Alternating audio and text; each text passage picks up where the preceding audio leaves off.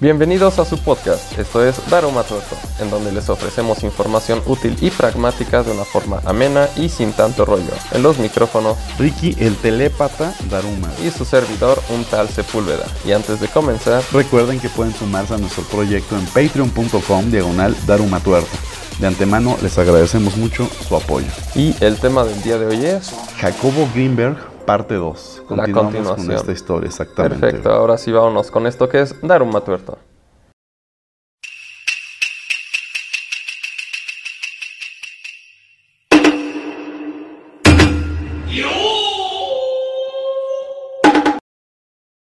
Jacobo Greenberg, además de vivir en un mundo científico de laboratorios y experimentos con la mente humana, también tuvo una fuerte faceta espiritual que se dividía entre sus viajes a la India y su conexión con chamanes mexicanos.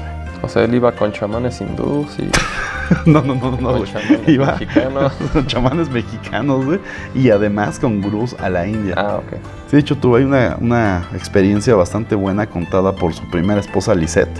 Lo voy a dejar ahí en el blog para que Ujú. lo lean completo. Está buenísimo, ¿eh? Sobre el viaje que tuvo a la India. Vamos a ver varios viajes que tuvo a la India. Jacobo, al ser uno de los más afamados investigadores mexicanos y tras haber publicado docenas de libros y publicaciones científicas, se encontraba bien relacionado dentro del gobierno mexicano, a tal grado que Margarita López Portillo, la hermana del entonces presidente de la República, José López Portillo, le pidió que le acompañara a conocer a doña Bárbara Guerrero, mejor conocida como Pachita. ¿La ubicas? Sí, claro, la señora que hacía operaciones y cirugías sin, Exactamente. sin instrumentos. Bueno, sí usaba instrumentos, ahorita vamos a ver. No, quien era una curandera espiritual mexicana, tal vez la más famosa de todos los tiempos, ya que realizaba procedimientos a los cuales Jacobo Greenberg llamó cirugías psíquicas. Estos procedimientos, Pachita entraba en una especie de trance y abría con un cuchillo el cuerpo de las personas, extirpándoles los órganos dañados para posteriormente materializar en sus manos nuevos órganos y sustituirlos en el interior. Al terminar el procedimiento, simplemente los cerraba y con sus manos curaba las heridas antes de salir de su trance. La señora Pachita no tenía idea de cómo hacía esto. Ella simplemente decía que un espíritu llamado Cuauhtemostli se encargaba de todo ello. Güey, yo hubiera puesto la misma cara si me lo contaran, pero hay docenas de personas que afirman que es real, entre ellos Jacobo Greenberg. Él al ver esto, al ver un procedimiento, me parece que una, una parte del páncreas o no me acuerdo qué pieza interna le cambió a una persona y él vio cómo se materializó en sus manos un nuevo órgano. Lo volvió a colocar, cerró y no dejó ni siquiera cicatriz. Sea, hay docenas de personas que dicen sobre esto y no he encontrado nada sobre que, que no lo sea niegue, cierto. que lo desmiente. Exactamente. O sea, de todos los charlatanes siempre encuentras, aunque sea alguien que dijo, ah, no es cierto, güey, yo conozco el truco. Pues de Pachita no, güey. Está bastante interesante, ¿eh? Ella le contó a Jacobo que sus habilidades las desarrolló desde niña, ya que sus padres la abandonaron en su natal Chihuahua de pequeña y fue criada por un africano procedente del Congo llamado Charles, quien le enseñó una técnica para obtener información oracular mediante la meditación. O sea, desde niña fue entrenada para esto.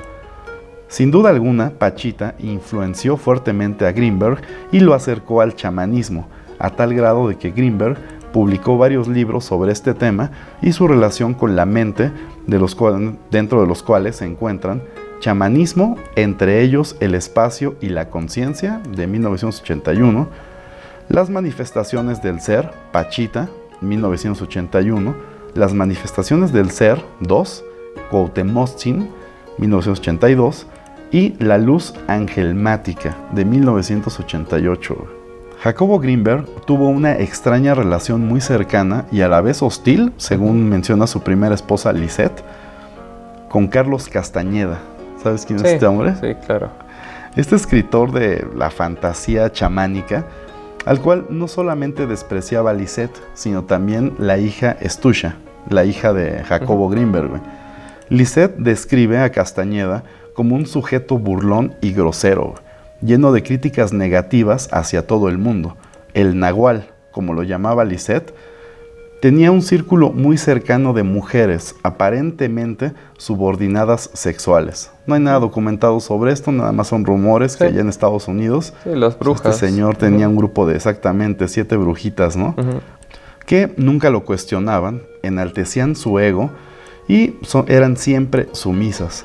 Pero Jacobo no le mostraba mayor importancia a esto. ¿no? Él sostenía constantemente encuentros con el nahual peruano, muchos de ellos en los Estados Unidos, siendo este una influencia chamánica más para Jacobo. Jacobo Greenberg no solamente realizaba viajes a Boulder, Colorado, para encontrarse con Castañeda o para sus colaboraciones con el gobierno de los Estados Unidos, también viajaba constantemente a la India, donde sostenía encuentros con los gurús de la meditación hindi. En este rubro, Jacobo se interesó mucho en el tema de los registros acásicos. Esto pudo haber influenciado de alguna manera lo corroborado en su teoría sintérgica. Mira, según la mitología hindú, los registros acásicos o akáshicos, como algunos lo pronuncian, son una memoria universal de la existencia y representan un espacio multidimensional donde se archivan todas las experiencias del alma de todos los seres existentes, sin importar si aún están vivos o ya murieron, incluyendo todos los conocimientos y las experiencias de vida. ¿Habías oído sobre esto? No, eso sí jamás. ¿eh? ¿Y en alienígenas ancestrales, güey? No. Ah, yo sí, me aventé un capítulo buenísimo. No veo, no, no, no, no veo eso. En su libro La búsqueda del ser, Jacobo Greenberg narra a manera de diario uno de sus viajes más largos a la India. Y cito, eh, voy a citar aquí una parte del libro. Luego de una cadena de experiencias con Goneka, Maharaja, Lama Yetse, Matsemutsi, estoy asqueado de los gurús, los caminos y las enseñanzas de estos seres que solo traen desgracia al mundo y acaban con la fe sustituyéndola por sus imbéciles ritos y estructuras. Al releer mi diario, me doy cuenta que habían intentado manejarme desde adentro, como si quisieran poseerme. O sea, básicamente él hizo un viaje por la India y se dio cuenta de que todo era una pinche bola de farsantes. O sea, gente que no, no, no aportaba absolutamente nada. sin, embargo, encontró a alguien. Ahí te va. Jacobo había pasado un buen tiempo desperdiciado de un gurú a otro en la India, hasta que en algún momento conoce a Sai Baba, quien es conocido por Jacobo, y voy a citar aquí una parte de la descripción que él dio en su libro, un ser que no tiene ego, un alma tan noble como Pachita, pero mil veces más poderosa. Me protege y me trae con su poder a una atmósfera donde todo es claridad. No existen dudas y me siento que lo sé todo. Ok. O sea, encontró al fin a un gurú en la India que no era un charlatán, güey. Era alguien que sí lo, lo influenció, Jacobo generó lazos muy fuertes con Sai Baba, incluso había planeado experimentos documentados en los que pretendía generar conexiones telepáticas similares a las realizadas en su laboratorio de la UNAM. Pero en esta ocasión, Greenberg estaría en México y Sai Baba en la India. Este experimento no pudo ser concretado, ya que Jacobo Greenberg desapareció repentina y misteriosamente el 8 de diciembre de 1994. Así, simplemente se lo tragó la tierra. Dejando un laboratorio con notas e investigaciones inconclusas y todas sus pertenencias en casa, simplemente desapareció bajo condiciones bastante misteriosas. O sea, lo que él, a lo que él llegó es que está esta fuente de conocimientos universal de todos los seres vivos y seres como Pachita o Sai Baba se podían comunicar. Exactamente, O sea, Directamente. sí, sí, sí, eso es lo que sostienen los índices, que tú puedes hacer una conexión hacia esa base de información y descargar de ahí todo el conocimiento de la existencia tal cual. Jacobo Greenberg desapareció en diciembre del 94. Sin embargo, fue hasta mayo de 1995 que la hermana del expresidente José López Portillo pidiera que se investigara su desaparición. El gobierno mexicano comisionó para ello a uno de los mejores agentes investigadores de esos tiempos, el comandante Clemente Padilla, de la gloriosísima Policía Judicial Federal.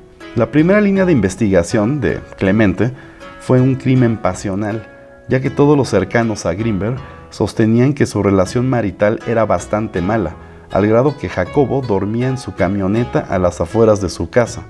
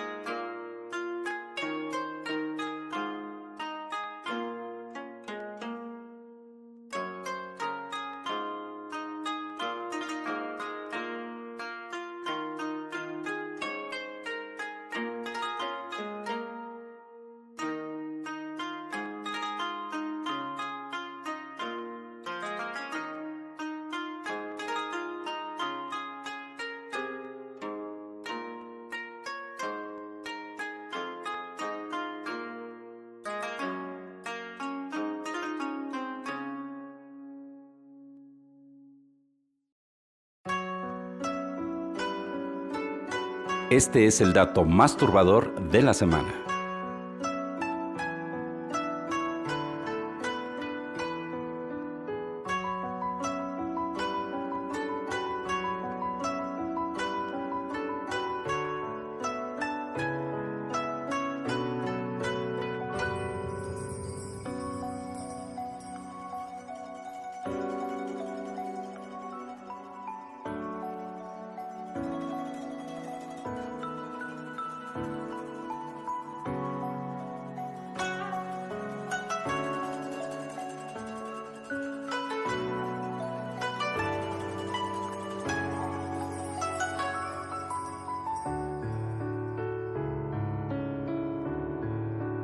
Esto fue el dato más turbador de la semana.